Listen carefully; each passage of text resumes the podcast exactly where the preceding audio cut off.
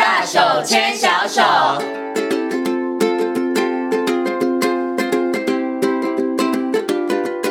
是教育广播电台，您现在所收听到的节目呢是《遇见幸福幼儿园》，我是贤琴。接下来呢，在我们节目当中呢，要进行的单元是“大手牵小手”，为大家邀请到的是树德科技大学儿童与家庭服务学系的李淑慧主任呢，来到节目当中呢，跟所有听众朋友好好来讨论一下，就是到底该帮孩子选择什么样的幼儿园。好，现在呢，其实我觉得现在这个世代的父母亲很幸福，因为这个幼儿园的选择种类真的非常多，对不对？好，但是呢，也因为多，所以很多的爸爸妈妈真的是他们会有一点这个眼花缭乱，然后不晓得到底该怎么选。今天呢，就请淑慧主任在空中呢帮很多的爸爸妈妈指点迷津一下，来告诉大家到底该怎么选幼儿园。首先呢，先跟我们的淑慧主任问声好，Hello，主任您好，先请您好，还有各位听众大家好。哎，想我先问淑慧主任一个问题好了，主任现在这个时代父母会不会比起以前可能三十年前、四十年前的父母幸运一点点？因为他们现在当然选择很多，讯息很多，选择很多。对，对，然后其实教学的方法也非常的多样，嗯、对，然后那个类型也不同。嗯、像现在呢，有公立幼儿园、非营利幼儿园，然后还有私幼、准公共化私幼，对，私幼还有准公共，对不对？对光这四种，可能爸爸妈妈就是在伤脑筋了。哎，那到底应该选哪一种？嗯、所以，我们今天呢，来跟大家好好讨论这个问题哦。想先请问一下主任，那到底应该选什么呢？选公幼比较好吗？还是选私幼呢？还是选准公共呢？还是选非营利呢？其实我现在因为就像您刚刚讲的，就是幼儿园的形态有非常多种哈。当然，公立、非营利、呃，私立、准公共化，这当然都呃不太一样。但是事实上，它其实应该都还是在这个呃这个学院讲，就等于是说，如果是优质的幼儿园，其实应该。都还没什么差别，但是有一个部分是，嗯、但如果家长要选择到底哪一种类型的幼儿园，我就要先去了解这几种不同类型的幼儿园的一个状况了哈。因为比如说我们以公幼来讲，公啊公立幼儿园，我想这个大家就比较清楚一点哈。那公立幼儿园它其实它所收托的时间最主要就是因为它有寒暑假，那有寒暑假它就会必须要家长再另外去做安排。好，那但它的收费是低的哈，因为是是公立的嘛哈。那呃另外一个是非盈利的部分，那非盈利幼儿园的部分目前。的呃，也是政府在主推的一个很重要的政策哈。嗯、那在非营利幼儿园的部分，它跟公立幼儿园比起来，呃，有一点点不一样，是它没有那么长的寒暑假，因为它的寒暑假就只有呃，现在是三天之后这个。一百一十学年度之后就会改成五天，嗯、停托日是五天，是。好，就是说他一个学期他只休息五天，嗯、其他的时间他都有服务的。嗯、好，所以对家长来讲，时间也比较晚。对对对，他可以，他是从早上八点到下午五点。嗯、那对公立的幼儿园来讲，他大概就是早上的应该是七点半就有，嗯、但他事实上也是八点啊，到下午四点钟左右。嗯、对，好，那私立的时间当然就会更长一点哈，嗯、因为私立大概就可能他呃早上也许配合家长，有时候七点七点半就开园，一直到可能呃家长最后一个家长来接送。当然，这个部分都还是会有所谓课后延托的部分。好，那它的收费当然就是依照这个呃各个幼儿园它的这个定了一个标准哈，县市政府也有定一个标准。那另外一个是准公共化的部分，那这个部分其实是属于家呃政府这边其实是有一些补助。所以它其实是以如果跟我们现在非盈利收费每个月三千五百块的话，它是多一千块，四千五百块。好，那当然它就是也有一些政府的补助的部分。好，所以其实如果我们以收费跟收托的时间来看的话，是这个样子啊。但是在所谓的呃师资。教保服务人员这个部分，不管是公立、呃非营利、私立、准公共化，其实它对于呃教保人员的一个要求，都还是回归到幼儿教育及照顾法的这个部分，哈、嗯，还有教保服务人员条例的这个要求的部分来运作的。对。所以刚刚老师呢，就这个呃公幼啊、非营利啊，还有呢准公共以及私立幼儿园，跟大家稍微我们用很快速的时间跟大家哎讲了，就是哎他们可能在收费上面，他们在收托时间上面差别。不过刚刚老师提到的，可能我觉得就是。一个非常客观的一个数字，好，可以让大家做选择跟参考。那我也知道，的确有些爸爸妈妈先从这个部分上面去挑选，可是这应该也不是应该成为选幼儿园的唯一的标准吧？对不对？因为孩子要在那边时间其实蛮长的耶，对。所以爸爸妈妈到底还需要看什么样子的细节？除了看到那些比较客观的，就是哦，他几点要接回家？哦，他的钱是多少？收费是多少？除此之外。其实可能怎么样的教学的内容跟品质，应该是爸爸妈妈更需要去关注的部分吧？嗯、对对。可是这个时候，爸爸妈妈说：“那我怎么知道？我要怎么看呢？我要怎么才知道说，哎，这个幼儿园它的教学是不是符合我的期待，或者是它是一个优质的教学的一个环境呢？”是是，没错哈。呃，我我听过一个家长跟我讲说，他怎么选那幼儿园哈？他说那个小朋友就是他念了几个那个幼儿园的名字给小朋友听，好，他他觉得哎哪一个是比较顺耳，他就选那一个。我我当然就哈哈大笑，我就觉得哇，这种方式也有哈。但是我觉得就是以有没有缘感觉，对对对对对，感觉派就是对对对感觉哈。但事实上，我觉得选幼儿园这件事情应该是要回到更更理性的方式来做思考。而且我应该觉得他应该也要是一种专业吧？当然，要用专业的方式去选择。对对对对对，我们刚刚一开始讲说，现在的家长其实是比较幸运的，因为他们有非常多的讯息可以搜寻哈。那当然，我我觉得如果我们从一个角度来看，在选择幼儿园，当然我觉得立案是最根本、最最根本的哈。那当然有没有立案？对，基本条件嘛，有没有立案就代表说，哎，你有没有通过政府这边的一个一个规定嘛？这个规定包含你的人事的部分、你的环境设备、你的消防安全各方面、空间各方面、课程的部分，同时都会去看嘛哈。那那所以。当然，除了立案之外，因为现在几乎呃比较少像以前这样子，就有很多黑数啊，就是我所以就是可能会有那个没有立案的状况。现在其实呃政府也做了很有效的管理，所以其实我们在全国教保资讯网哈，如果家长他搜寻对全国教保资讯网，它上面可以看得到这个园它到底有没有立案。好，那这个当然也是一个前一个一个最根本的。可是如果回到在选择幼儿园的部分，我倒觉得有几个部分可能是需要稍微注意一下哈。一个部分当然。呃呃，这个师资的部分，嗯，好，那以我们现在的。幼儿园的师资的一个要求，好，当然基本就是要教师或者是呃呃教保员，好，那当然还有一个部分是助理教保员，好，那但是呢，其实大多数主要是以教师跟教保员为主，好，那教师跟教保员基本上都至少要专科以上，呃的幼保相关科系毕业，同时他也有修过所谓的教保专业职能的课程，好，他才可以成为一个合格的教保员。好，那或者是呃教保员，那如果是幼教师的话，他当然是要有师培的，呃，这个师资培育，然后通过教师检定，好等等这些。但是师资的部分，我觉得是一个很重要。所以家长如果去选幼儿园，要先去看一下这个幼儿园本身，他所列出来的这些老师的背景，嗯，是不是合格的？是。那这种东西，它其实是可以在幼儿园你去参观的时候，其实是可以看到的。理论上，他们大家都会把它贴出来，所以你可以注意看一下，哎，这些。宣称的这个不同的老师，他的背景是好，他毕业的学校，他的学历，他的毕业的科系。好，那如果说，哎，你觉得，哎，为什么他念的这个系好像跟那个幼教没有什么关系的？你也可以问一下园长，说，哎，为什么呢？啊，园长可能会跟你说，哦，原来这个是他可能是学士后再来念这个幼教学程啊，或什么的哈。他至少他还能够跟你解释一下，所以可以先看一下幼儿园这边墙上所贴出来的老师，他的背景状况是什么？这是第一个，是师资的部分。那再第。第二个部分，我我觉得在你可以观察一下，除了符合资格之外，老家长也要观察一下这个老师在这个教室里头怎么对待孩子，嗯，他跟孩子说话的方式是他怎么样这，这他的教室里头呈现出来的环境，他帮孩子预备的这些学习的素材，好，那还有整个的学习环境的一个一个规划状况是怎么样，甚至你也可以看一下。两个老师、三个老师之间他互动的一个状况，好，所以从师资的部分，大概就是除了要符合基本的规定之外，到现场去观察一下这这个远的老师他们的互动、他们的脸部的表情、嗯、他们跟孩子说话的样子、嗯、他们的这种呃这个肢体语言，好、哦，能不能跟孩子有一些比较会有一些肢体上的互动的，好，还是还还是他其实都是很颐指气使的这种方式，嗯、这其实都可以观察的。好，再来第二个，可以从环境的部分来看。那这个环境的部分，当然，呃，除了我们看到园内有很多的设施设备之外，哈，那较外面的可能比较容易看，就是有游戏场的空间呐，哈，那游戏场的空间，呃。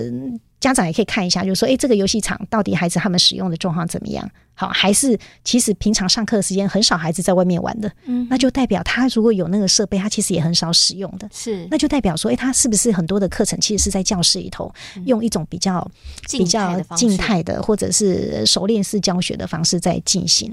好，那那这个都可以观察嘛。好，那进到教室里头来，其实可以看一下教室里头的环境。如果他的教室的环境，那个那个教具的数量啊，教具的丰富度都不是很好的话，那就代表说，还有你看他的作品很多都是长得很像的。嗯，比如说好，呃，这个做圣诞老公公好了，用粘土做圣诞老公公，就每个人的作品都长得一样，那就代表什么？代表老师其实他的团体教学是很多的。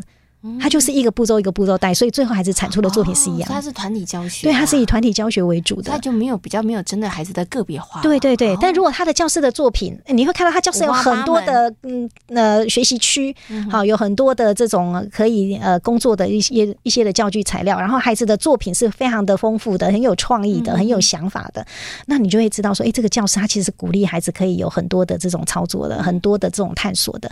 好，那那所以教室的环境也是可以观察的。好，那那。如果说他很多都是排排，嗯、就是就是所有呃柜子都是靠边站的，教室中间通通都是课桌椅的，嗯、那你大概可以呃知道他们大概就是比较是可能半传统读写算的方式，也许是比较多的。好，所以可能环境的部分也是可以观察得到的。好，那那另外就是说，我觉得也可以去呃看一下孩子之间互动的一个状况。好，所以其实，在家长在选择幼儿园的时候，嗯。我觉得不是只有静态的，或者是看照片，哎，觉得这个很像很有呃那个环境看起来盖得非常的漂亮，很豪华。也不要只有听园长。我觉得其实到现场去观察，实际的观察，其实是对于家长在选幼儿园的部分，其实还蛮重要的一些的讯息。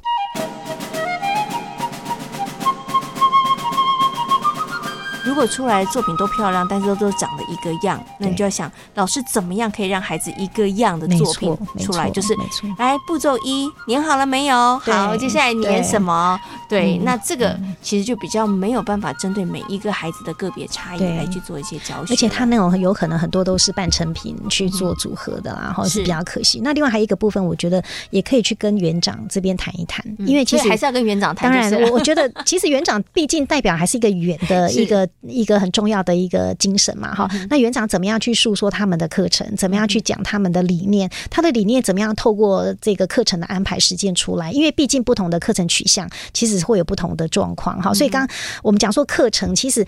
每一个幼儿园，我们现在看到很多的课程，包含大家比较听呃熟悉的学习区的这样的一个运作的方式，主题的方案的，甚至蒙特梭利的、华德福的、高瞻的、HighScope 各种不同的课程取向，可能搞得家长都一头雾水这样子哈。但是我我觉得家长其实。也不用那么的呃拘泥在那个课程取向的名称，就像我们刚刚回头讲，就是说对家长来讲，我觉得可以透过在教室里头的很多的观察，他如果有那一些的材料，他有没有真的让孩子操作？嗯，有没有让孩子来使用？孩子那些还是那些材料，其实只是展示。因为这个是不一样的，就是我到底只是当成是一个教室布置，让家长看说，哎，我有很多东西，但是我的作息当中其实并没有安排足够的时间让孩子来操作。比如说，你看他教室好多学习区哦，可是他的。作息表一看下来，一整天的作息表一看下来，嗯、全部都是分科教学。嗯，那你就会知道他的学习区可能只是分科教学过程当中的垫档。嗯哼，哼，我可能只有开放一小段的时间，所以让孩子做这个东西。是，那其实我真正的正课可能都是在分科教学。嗯、所以其实课程取向的名称，我觉得到家长不用那么的那么的担心，说我都听不懂。嗯、可是你仔细去看一下他的作息的安排。到底是怎么安排的？嗯，你甚至可以问一下园长说：“哎，为什么作息是这样的？那你们的考量是什么？”那不同的年龄层，其实幼幼班、小班、中班、大班，他的作息安排应该也会不一样的。还、嗯、因为在这里头，其实会依照孩子的呃年龄层，还有就是在法规里头也有规范的，是啊，就是吃饭。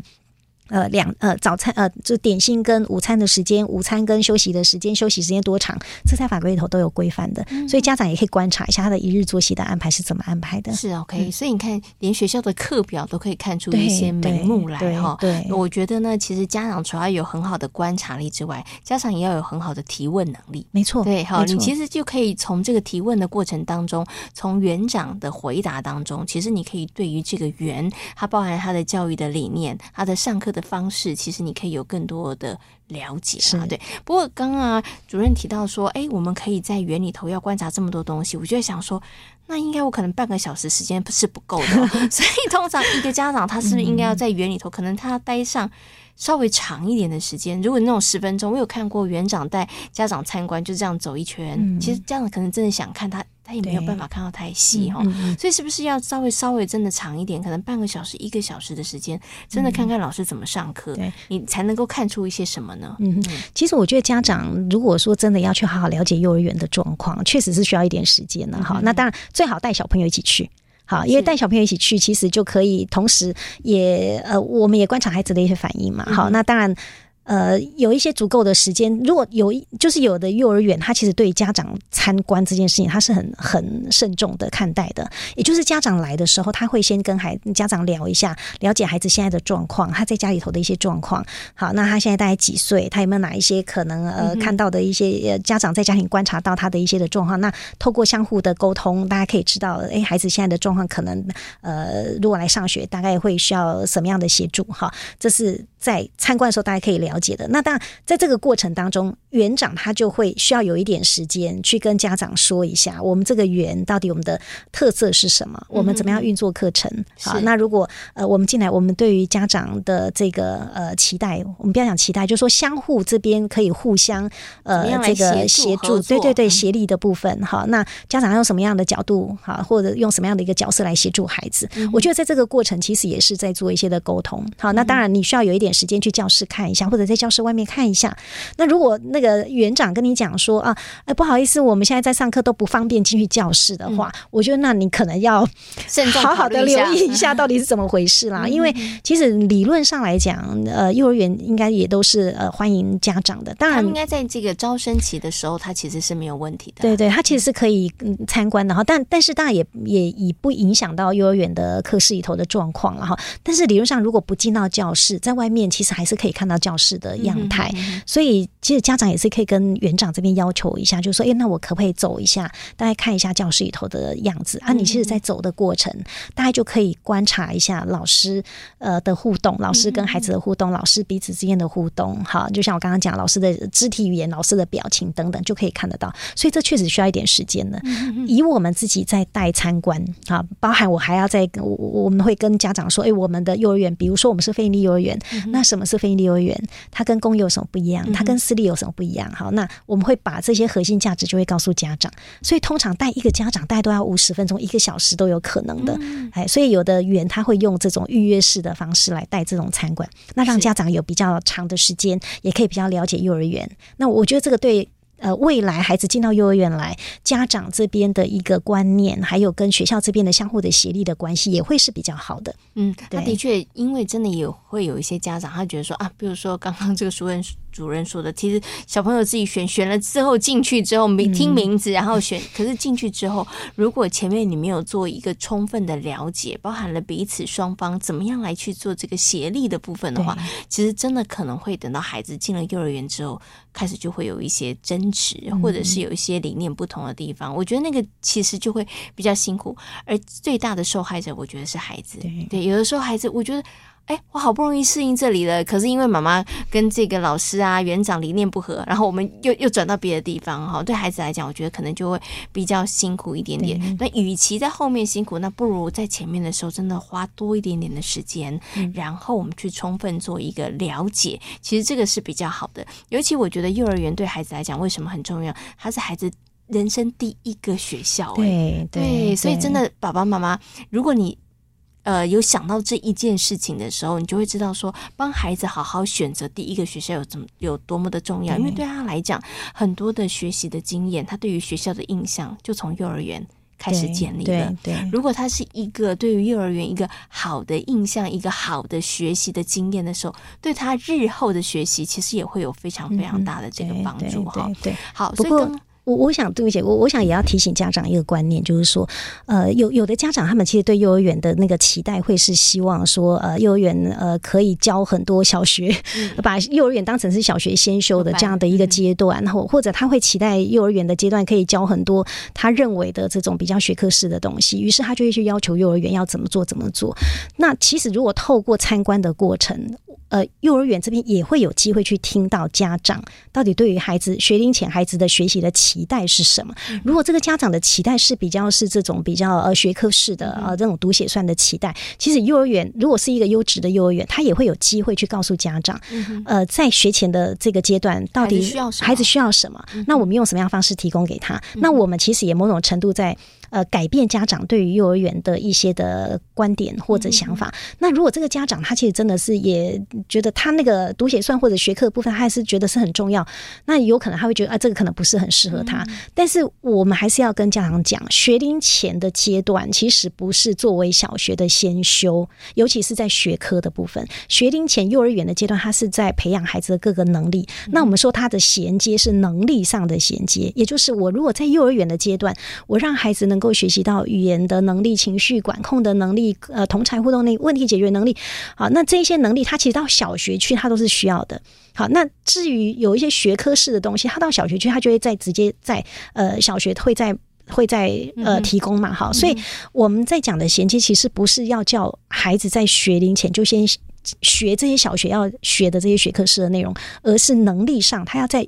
上小学的时候，他要具备有那样的能力，可以衔接上来。所以家长本身对幼儿园的期待，其实也是一个很重要的部分。那我们会比较期待说，嗯，家长其实是要信任啊，就尤其是如果是一个优质的幼儿园，其实要信任幼儿园这边能够带给孩子的一个学习的经验是什么，那培养孩子的能力。好，那有些时候家长会过度期待，甚至要去。干涉主导 学校啊，老师提供给孩子的这些课程的内容的时候，就会比较有紧张的关系就会出现了。嗯，OK，所以我觉得啊，从刚刚主任跟大家分享里头，我觉得很重要，也是。